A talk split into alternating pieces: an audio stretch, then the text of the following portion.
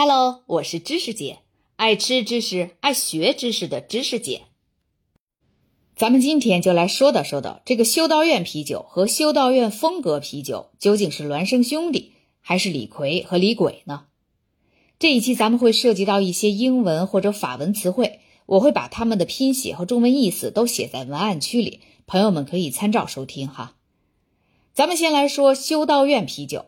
其实我在上一期节目里没说那么仔细，只是说特拉比斯特啤酒就是修道院啤酒的音译，而且英文确实就是 Trappist Beer。可是咱们已经知道，特拉比斯特充其量不过是天主教下面的诸多修会之一的西多会下面的一个教派分支而已，它凭什么能代表其他派别的修道院呢？要想搞清楚这个问题。需要再来回顾一下咱们前面关于修道院酿酒历史的第二期节目。被后人誉为欧洲之父的查理曼大帝于公元九世纪前夕执政，他最主要的社会贡献之一就是将修道院确立为酿酒中心。一开始，大部分修道院都位于欧洲南部，那里气候适宜，修道士们可以种植葡萄。酿造葡萄酒自饮或者待客，but 后来在欧洲北部建立修道院时，寒冷的气候就不适合种葡萄了，而更适合种大麦。于是修道士们就改为酿造啤酒了。而这个 Trappist，也就是特拉比斯特呢，准确的说，其实是对这个教派里的修道士们的称谓。而这个教派真正的名字是 La Trappe。可能有朋友发现了，这是一个法语词儿啊。没错，这个教派最早就是起源于法国，十七世纪的法国诺曼底地区，就是那个二战中盟军诺曼底登陆行动那个诺曼底，有一座叫做拉卡普的修道院，而这座修道院是属于西多会的。后来这个修道院逐渐发展壮大，形成了教派，所以这座修道院的名字拉卡普。就成为了这个教派的名字，而且这个教派还一路发扬光大，到了欧洲的其他国家，甚至漂洋过海去过美国和咱们中国。当然，首当其冲的自然就是比利时了，因为这俩国家本身就挨着嘛。哦，所以这个教派的修道士们被称为 Trappist，这也是一个法语单词，后来被英语引用过去就成了 Trappist。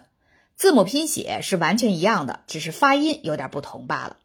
以前的节目里咱们说过，这个西多会啊是一个特别强调严酷清修的宗教组织，主张过一种极简的修行生活，所以拉塔普教派的修道士们自然就都遵循着起得比鸡早、睡得比狗晚、吃的比猪差、干的比牛多的隐修生活方式。以期最终能够出凡入圣，修成正果。阿弥陀佛，呃，不是，阿门。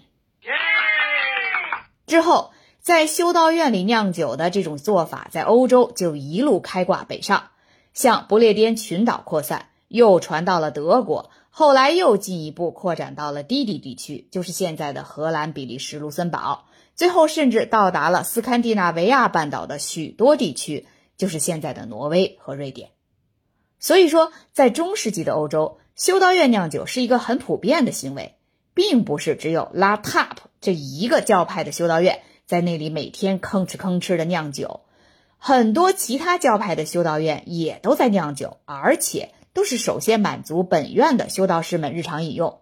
所以，朋友们，他们酿的那啤酒，从用料到工艺到口味，那能差吗？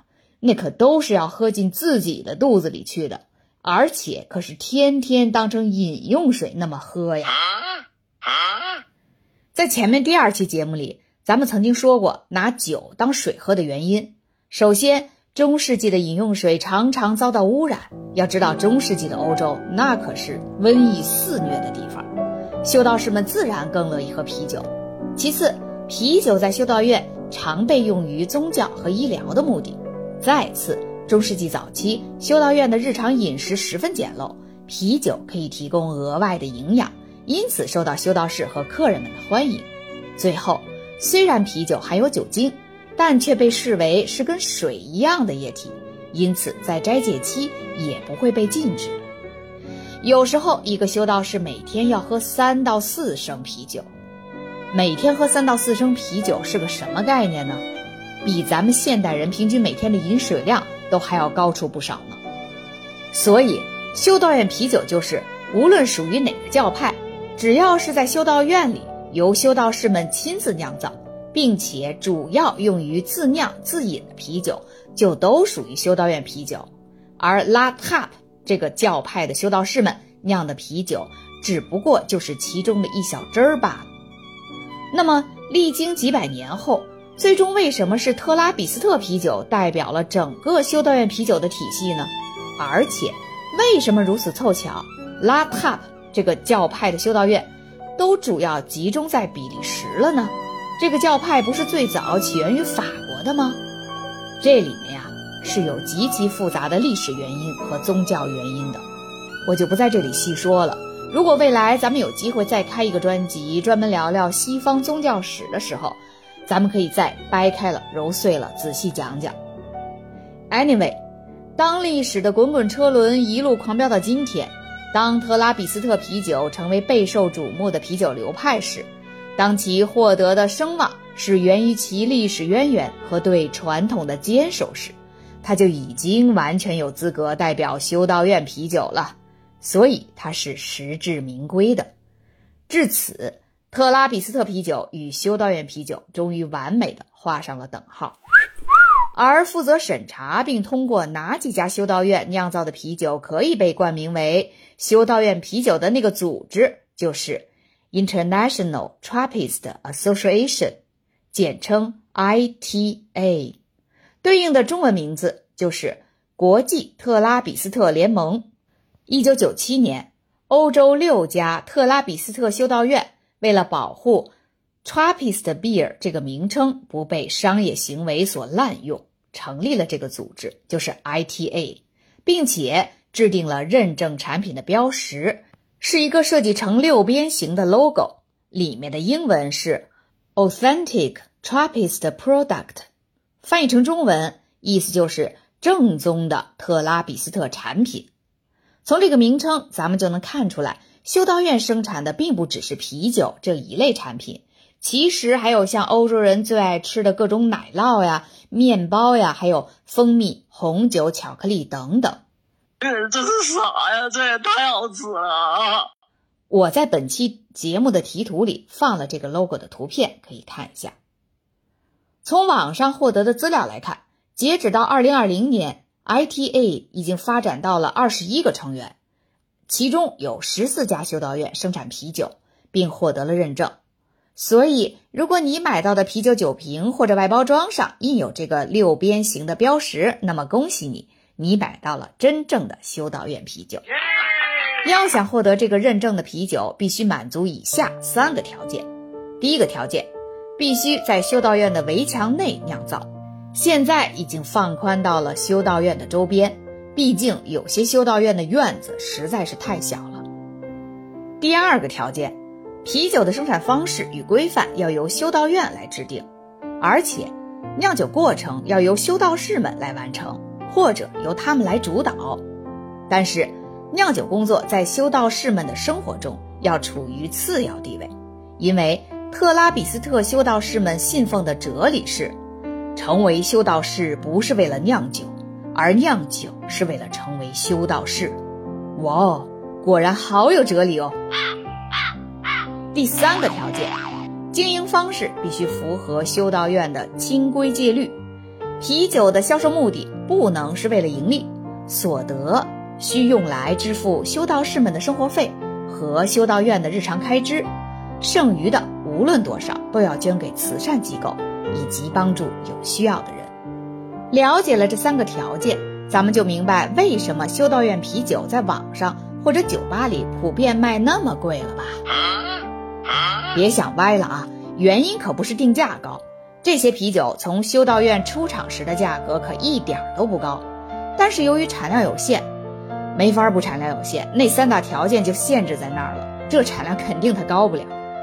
这些啤酒本来就产量有限，却又受到全世界啤酒客们的追捧，自然供不应求。